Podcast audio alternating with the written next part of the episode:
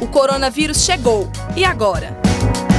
O feriado de Páscoa neste ano terá um sabor diferente. Ao chocolate e à bacalhoada, vamos acrescentar um novo ingrediente: a conscientização sobre a importância do isolamento social no combate ao Covid-19. As orientações dos cientistas e equipes de saúde a todo momento têm sido: fique em casa e apenas saia em casos que não podem ser evitados. E o pedido tem uma justificativa bem convincente. A pandemia matou no mundo mais de 37 mil pessoas e outras 788 mil tiveram exames positivos para a Covid-19.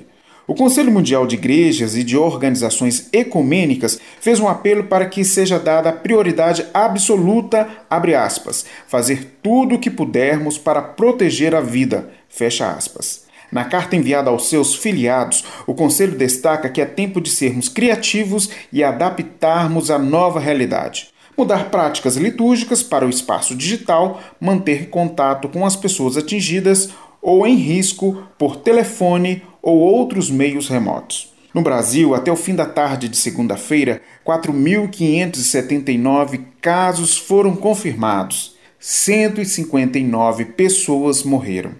Preocupado com a situação, o CONIC, Conselho Nacional de Igrejas Cristãs no Brasil, segue as recomendações do Ministério da Saúde. O presidente do CONIC, pastor Inácio Link, pediu calma e prudência, incentivando as pessoas a ficar em casa.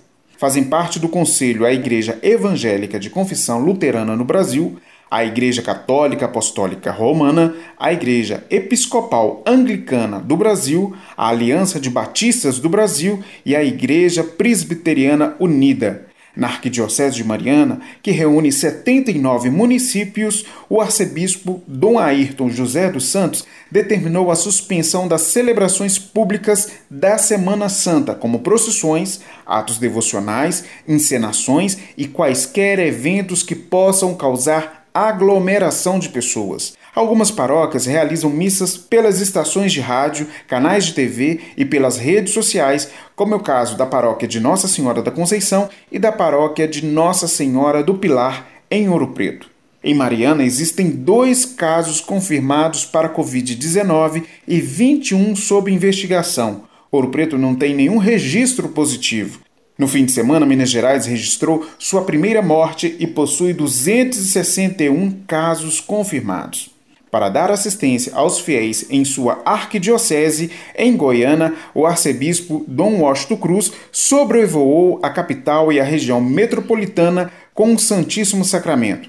Em Belém, o voo contou com a imagem peregrina de Nossa Senhora de Nazaré, reconhecida entre os seus fiéis como padroeira do estado do Pará, e considerada rainha da Amazônia, a mesma imagem que é utilizada durante o Sírio no mês de outubro. Mesma iniciativa foi realizada pela Arquidiocese de São Luís no Maranhão, com a imagem de Nossa Senhora da Vitória, considerada pelos católicos como padroeira da cidade e da Catedral Metropolitana.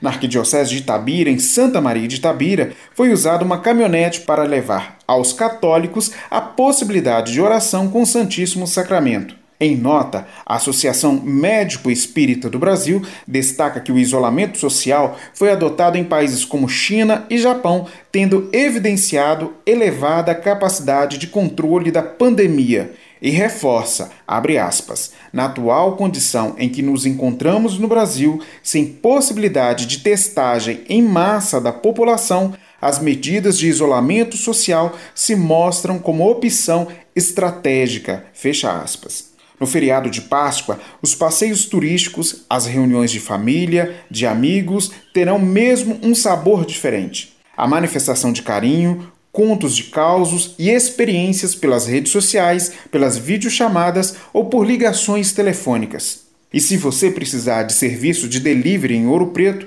corre no site radio.fop.br para ver a lista preparada pelo Grupo de Pesquisa em Convergência e Jornalismo da UFOP, em parceria com a Acentue Comunicação e Converso Comunicação.